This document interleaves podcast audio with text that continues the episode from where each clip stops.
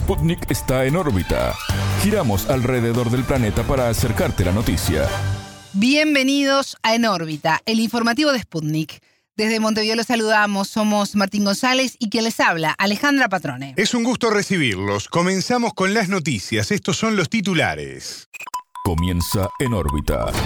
Una selección de noticias para que sepas lo que realmente importa. Titulares. Venezuela. Se avanza en los documentos para implementar el acuerdo entre el gobierno y la oposición. En problemas. Ucrania corre el riesgo de perder el apoyo de Estados Unidos y la Unión Europea, alerta un columnista británico.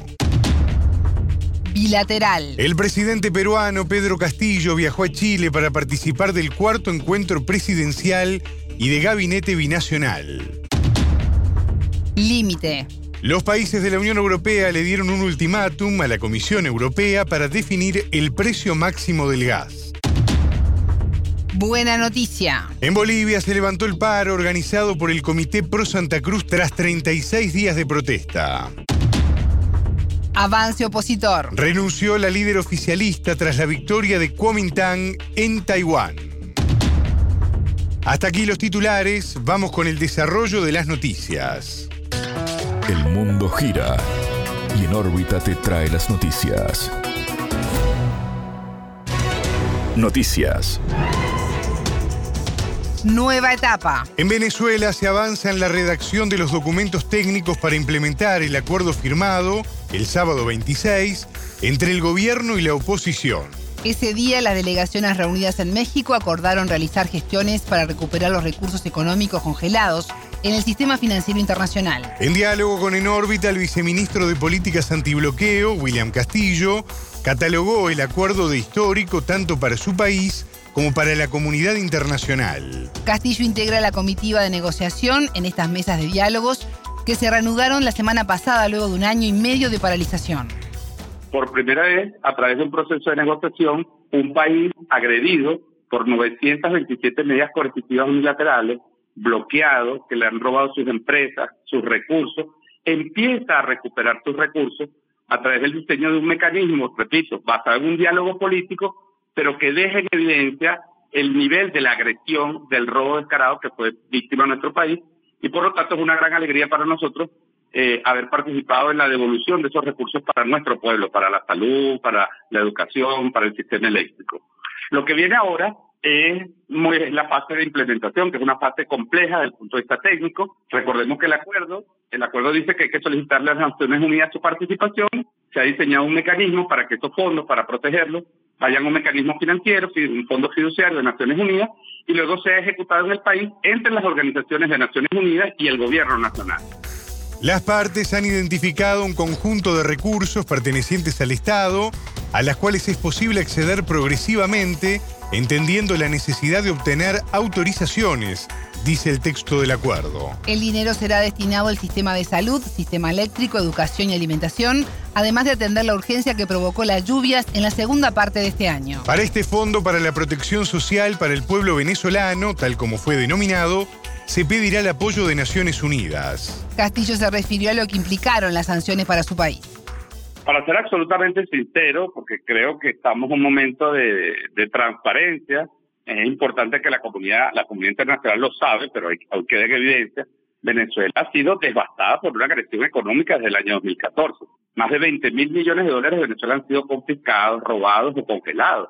Nuestras principales empresas, dos refinerías en los Estados Unidos, una red de estaciones de más de 2.500 estaciones de servicio, terminales petroleros en el Caribe, refinerías en el Caribe, empresas en, Europa fueron confiscadas por Estados Unidos a la luz de las sanciones y el bloqueo de Estados Unidos. Entonces, el mensaje para la comunidad es que la lucha pacífica del pueblo de Venezuela, la lucha apelando al derecho internacional, puede dar resultados, por supuesto, en un diálogo político para integrar a todos los sectores, aún, aún con las diferencias eh, abismales que tenemos en términos de la visión del país. Pero estamos en un momento en que el país necesita esos recursos, nuestro pueblo ha sido el gran afectado, la gran víctima de ese bloqueo, y hoy gracias a este acuerdo es posible. La otra cosa muy importante que debe saberse a nivel internacional, este es el fondo para cualquier país, primero que es un fondo inédito, no tiene antecedentes, pero de los fondos que ha manejado Naciones Unidas a lo largo de su historia, este es el fondo más grande que va a manejar Naciones Unidas, que de, cuáles va a recibir contribuciones por 3 mil millones de dólares. Para que tengas una idea, el fondo más grande que maneja Naciones Unidas es de mil millones, que es de Afganistán. En paralelo con la firma del acuerdo, Estados Unidos anunció que habilita a la petrolera Chevron a reanudar sus actividades en Venezuela. Estados Unidos está necesitado de petróleo obviamente ya sabemos por qué, no, no es el tema de la entrevista, el presidente Nicolás Maduro ha sido muy claro en que Venezuela está dispuesto a jugar, debido a que tiene 350 mil billones de barriles de reserva, las más grandes del mundo, está dispuesto a jugar un rol en el equilibrio energético del mundo, porque nadie quiere que esta crisis energética se expanda, por, bueno, pues ya lo está haciendo, por todo el planeta. Venezuela puede aportar sus recursos, incluso para los países de la región, incluso para países que han agredido a Venezuela, como es el caso de Estados Unidos. Entonces, Primero, Estados Unidos se garantiza, de alguna manera, una recuperación por esta vía de sus reservas estratégicas, porque la licencia autoriza Chevron y a su asociación en Venezuela a exportar petróleo a los Estados Unidos, pero abre una oportunidad para el desarrollo de nuevos negocios, y manda un mensaje de tranquilidad al mercado energético porque recientemente se dio una licencia a algunas empresas europeas para comercializar y creo que esto, este boquete que se le ha abierto a la política de sanciones que ha sido negociada, que ha sido de alguna manera trabajada en conjunto, incluso con nuestros adversarios, este, permite al país recuperar ingresos, recuperar recursos para, los, para el salario de los trabajadores, para los servicios públicos, para la estabilización económica del país y por supuesto también ayuda a un equilibrio y a una normalización en el mercado de la energía en el mundo. Escuchábamos al viceministro de Políticas Antibloqueo, William Castillo.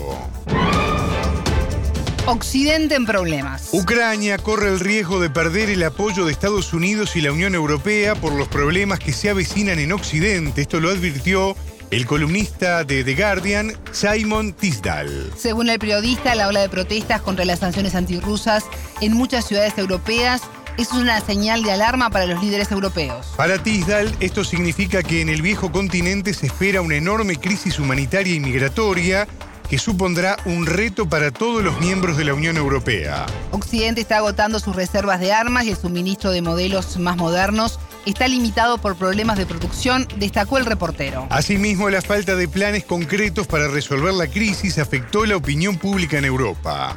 En cuanto a la postura de Estados Unidos, Israel concluyó que la ayuda a Kiev podría recortarse cuando los republicanos ocupen los escaños del Congreso en enero. La llegada del invierno con sus bajas temperaturas y la crisis energética marcan un nuevo desafío para el continente europeo.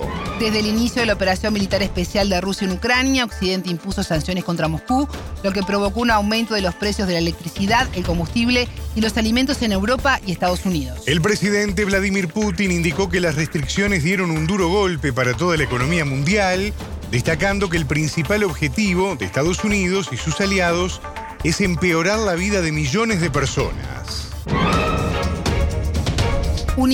El presidente peruano Pedro Castillo viajó a Chile en visita oficial para participar en el cuarto encuentro presidencial y de gabinete binacional. La agenda de Castillo incluye un encuentro con su homólogo chileno Gabriel Boric, reuniones entre los ministros y con el Consejo Empresarial Perú-Chile. Los mandatarios van a aprobar el Plan de Acción de Santiago II, que incluye compromisos en los ejes de asuntos sociales y cultura para la integración.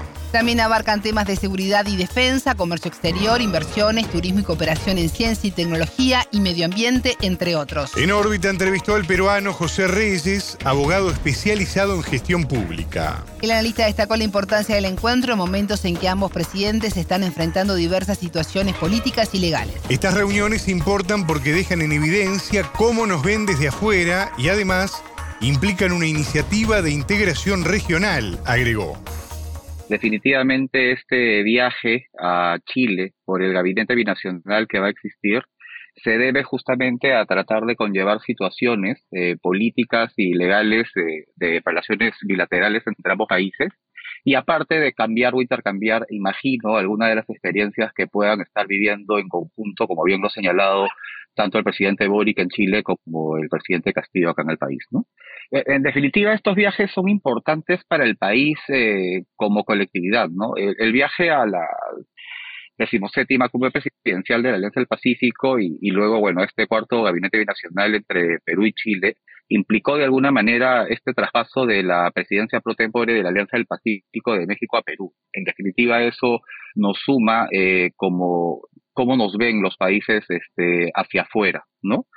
Pero además, eh, ya hablando de manera colectiva, es una iniciativa que además implica una integración regional. El viaje de Castillo se da luego de que el mandatario pusiera en funciones a un nuevo gabinete. El cambio se dio tras la asunción de una nueva presidenta del Consejo de Ministros, luego de que el Congreso rechazara la cuestión de confianza que presentó su antecesor. Reyes señaló que los recientes episodios se dan en el marco del intento del gobierno de Castillo de consolidar la institucionalidad democrática en el país. Se ha hecho referencia a justamente el último acuerdo del Consejo de Ministros eh, eh, durante el gabinete o la salida del gabinete eh, del doctor Aníbal Torres, en el cual se, se asume esta, este rechazo o esta negativa a la cuestión de confianza que se solicitó respecto a justamente estas modificaciones. Y se alega por parte del Poder Legislativo que se tiene que tener en cuenta que esta norma, que refiero que es 71355, eh, establece que todas las que son competencias exclusivas y excluyentes del Congreso no pueden ser tratadas vía una cuestión de confianza, sino únicamente temas de la política general de gobierno. Ahí sí me gustaría hacer referencia que cuando salió, si mal no me equivoco, la política general de gobierno, allá por el comienzo de este gobierno en el 2021, eh, creo que si no me equivoco fue el decreto supremo 164-2021, se establece como parte de la política general de gobierno que el gobierno del presidente Castillo busca consolidar la institucionalidad democrática, la gobernabilidad y la participación política de los ciudadanos. Entonces, bajo este contexto, habiendo habido un debate más allá de estas competencias exclusivas y excluyentes, lo que se busca por parte del gobierno, en el entendido de lo que se viene alegando, es justamente consolidar una institucionalidad democrática y la gobernabilidad del país. El entrevistado señaló que la continuidad de Castillo está en riesgo, pero que esta situación se enmarca en un peligro para la gobernabilidad que se inició en 2016. Está en riesgo, sí. Eh, ha estado en riesgo la gobernabilidad del país eh, por bastante tiempo. No, no, no es un tema únicamente que venga por este gobierno. Si retrocedemos un poco, tenemos desde el 2016 el gobierno de Pedro Pablo Kuczynski, luego Martín Vizcarra, eh, luego bueno, Sagasti, que fue, fue un gobierno de transición, y, y posteriormente el presidente Castillo actualmente. Este enfrentamiento poder legislativo, poder ejecutivo, ya tiene bastante historia atrás y muchos de los peruanos nos preguntamos eh, dónde queda nuestro voto, por qué tenemos que ir a votar, por qué el voto es obligatorio si al final del día los gobiernos no van a durar los cinco años, que es el mandato constitucional de un presidente de la República, sino un año y medio o dos por estos enfrentamientos. La gobernabilidad en general, eh, y yo creo que han habido errores por ambos lados, tanto Poder Ejecutivo y Legislativo, tiene que primar sobre los intereses personales o políticos de cierto grupo de personas. ¿no? Eh, en definitiva, repito, los que pagamos los platos rotos somos los peruanos, el ciudadano de a pie. Escuchábamos a José Reyes, abogado especializado en gestión pública.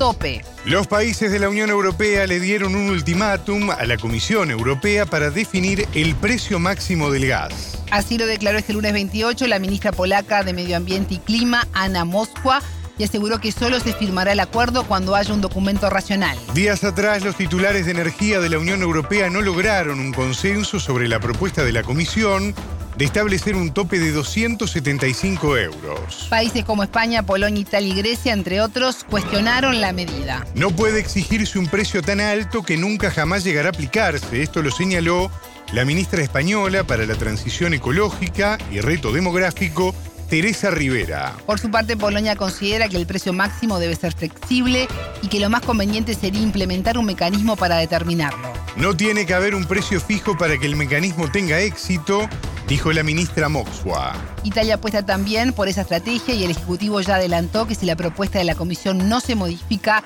no se votará. La próxima reunión de los ministros de Energía de la Unión Europea será el martes 13 de diciembre.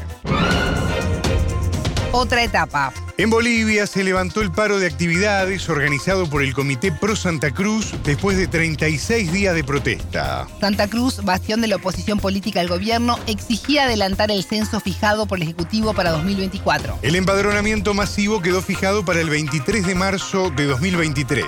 Los resultados del censo permitirán una redistribución de recursos económicos y escaños parlamentarios que actualmente se hace con los datos del año 2012. Entrevistado por En órbita, el corresponsal de Sputnik en Bolivia, Sebastián Ochoa, señaló que contrariamente a lo que se piensa, la pulseada la ganó el presidente Luis Arce. Fue una jugada muy arriesgada para, para ambos, tanto para el gobernador de Santa Cruz, Luis Fernando Camacho, el comité cívico. Lanzarse a una medida de estas características tan extensa supone y supuso un, un desgaste político muy grande.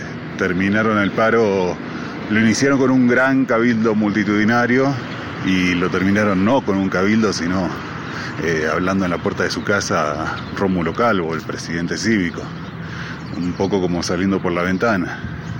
Desde hace varias semanas, quienes convocaron al paro no saben cómo salir de la misma medida a la cual convocaron. Finalmente, hasta el mismo Camacho tuvo que aceptar que el censo se haría en 2024, cuando de entrada decían que se iba a realizar en 2023 sí o sí. Bueno, esa es la muestra más clara de una victoria que debe satisfacer mucho al presidente Arce. Ochoa señaló que ahora es momento de evaluar los costos del paro a nivel nacional y regional.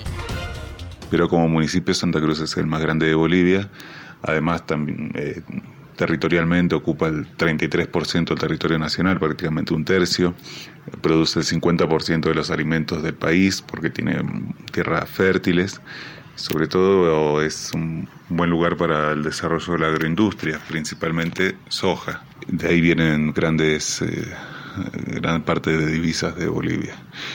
Entonces, sí, ahora habrá que ver cuál es el costo que tuvo el paro indefinido, cuánto le costará recuperarse y cómo continúa esta decisión que asumieron las autoridades cruceñas. Para no reconocer tanto su derrota se escaparon por el, la tangente del federalismo. Bueno no hablan de federalismo dicen vamos a revisarlo dejar un poco más amplio qué es lo que van a hacer su relación con el Estado boliviano Escuchábamos al corresponsal de Sputnik en Bolivia, Sebastián Ochoa.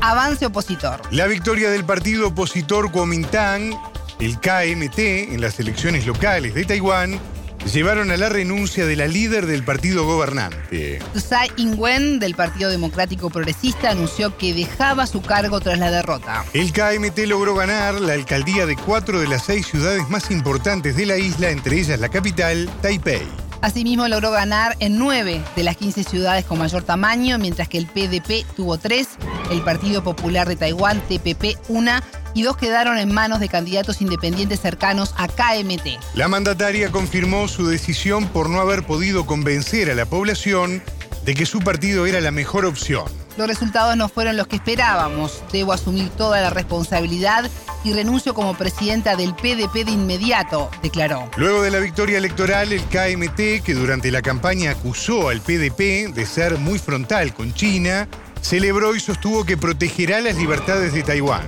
Insistiremos en defender a la República China Taiwán y proteger la democracia y la libertad. Trabajaremos duro para mantener la paz regional, dijo el líder del KMT. China declaró que los resultados electorales en Taiwán son una muy buena señal de que la ciudadanía busca la paz, la estabilidad y la buena vida. Y que seguirán trabajando para mantener una relación pacífica con la isla e impulsar la política de una China unificada. Las elecciones se realizaron un poco después del vigésimo Congreso del Partido Comunista de China, en el que se religió a Xi Jinping como presidente por otro periodo. Hasta aquí en órbita. Pueden escucharnos todos los días en vivo a las 18 horas de México, 21 de Montevideo y a las 0 GMT por sputniknews.lat. En órbita.